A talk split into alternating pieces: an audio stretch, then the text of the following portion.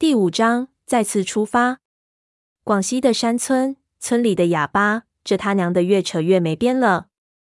不过那楚哥说的搞得我心痒难耐。闷油瓶的房间里，他到底看到了什么？怎么问他都不说了。追问了多遍，他嘴硬的厉害。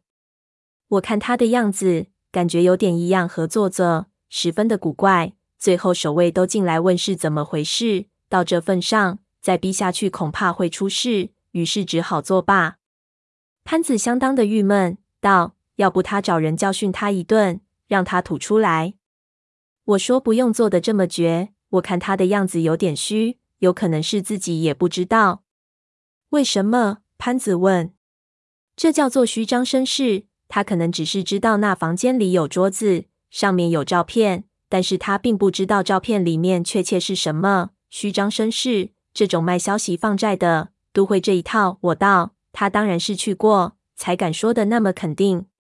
这只是我的推测，其实想这些都没有意义。无论如何，还是要亲自去一趟，到时候自然会知道他说的是不是太夸张。从楚哥那里拿来巴乃的地址，去广西的计划就基本上确定了。巴乃是一个窑寨，处于广西十万大山山区的腹地，被人叫做广西的西伯利亚。早些年是一个相当贫苦的地方。看那个地址，恐怕还不是巴乃村里，可能还是村四周山里的地方。陈皮阿四是老派人，可能喜欢选这种报了警都要两天才能赶到的地方做堂口。有什么不妙，往山里一走就没关系了。不过这可苦了我们。胖子和闷油瓶先到了杭州会合。胖子说也好，可以趁这个机会会会南蛮的堂口，也多点货源。这年头生意难做，他都断粮好久了。于是我们休息了几天，便由杭州出发，飞到南宁，然后转火车进上司。这不是盗斗，什么东西都没带，我们一身轻松，一路上乱开玩笑。一个车厢睡了六个人，两个是外地打工回上司的，还有一个是导游。那导游教我们打大字牌，和麻将似的，好玩的紧。靠近上司就全是山了。火车一个一个的过山洞，远处群山雾绕。导游说，那就是十万大山的腹地。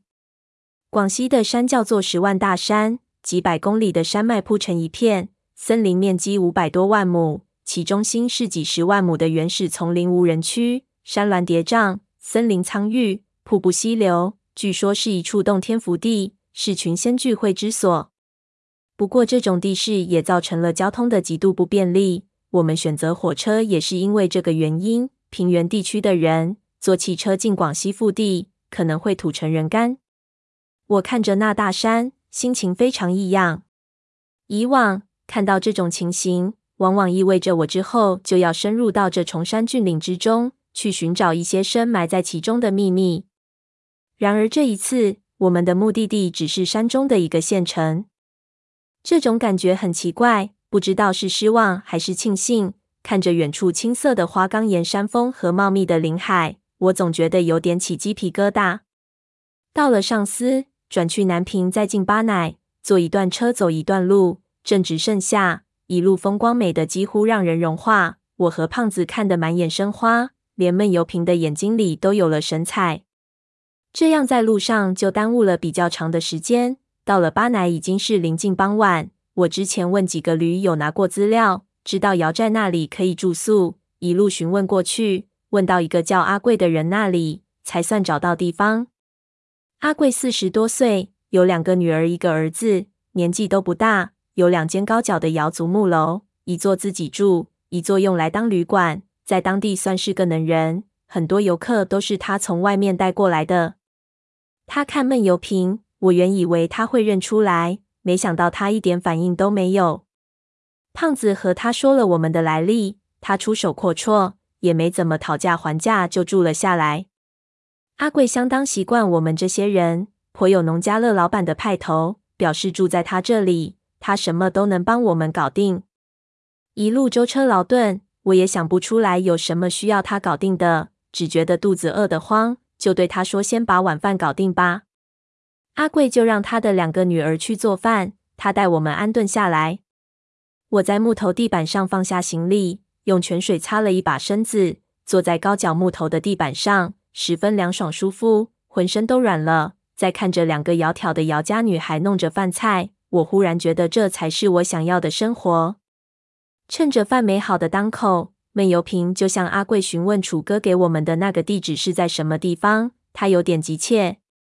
阿贵说就在寨子里，不过在寨子的上头。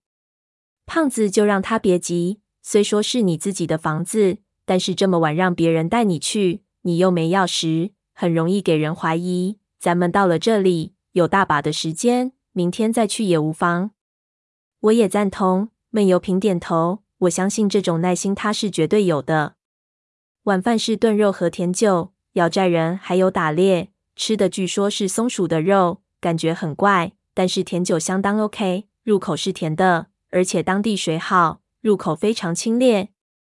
胖子喝多了，舌头大了，直劝阿贵说自己是大老板，他不想走了。让阿贵把两个女儿都许配给他，他会好好种地的。我怕他乱说话得罪人，忙把东西扒完，帮他两个女儿收拾，让胖子自己一个人带着吹吹凉风清醒一下。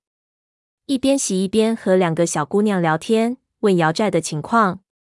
两个小姑娘告诉我，以前这里很穷，连饭也吃不饱，后来有人来旅游之后，情况才好起来。像他们阿爹带了人过来住家里，赚的钱就够吃喝了。他也不用上山打猎，可以买其他人打来的东西，这样他们一家就养活了好几家人。我特地问了陈皮阿四的情况，又问他们是不是这里有越南人。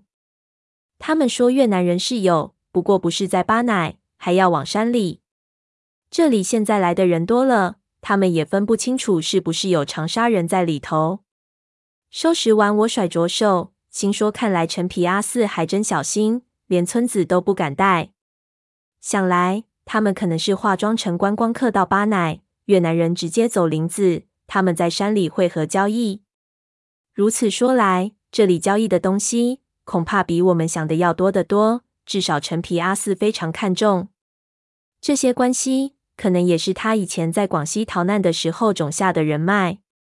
想着。”走到饭堂里，准备问阿贵讨点水果吃。这时候看到一身酒气的胖子正盯着一边的墙上看。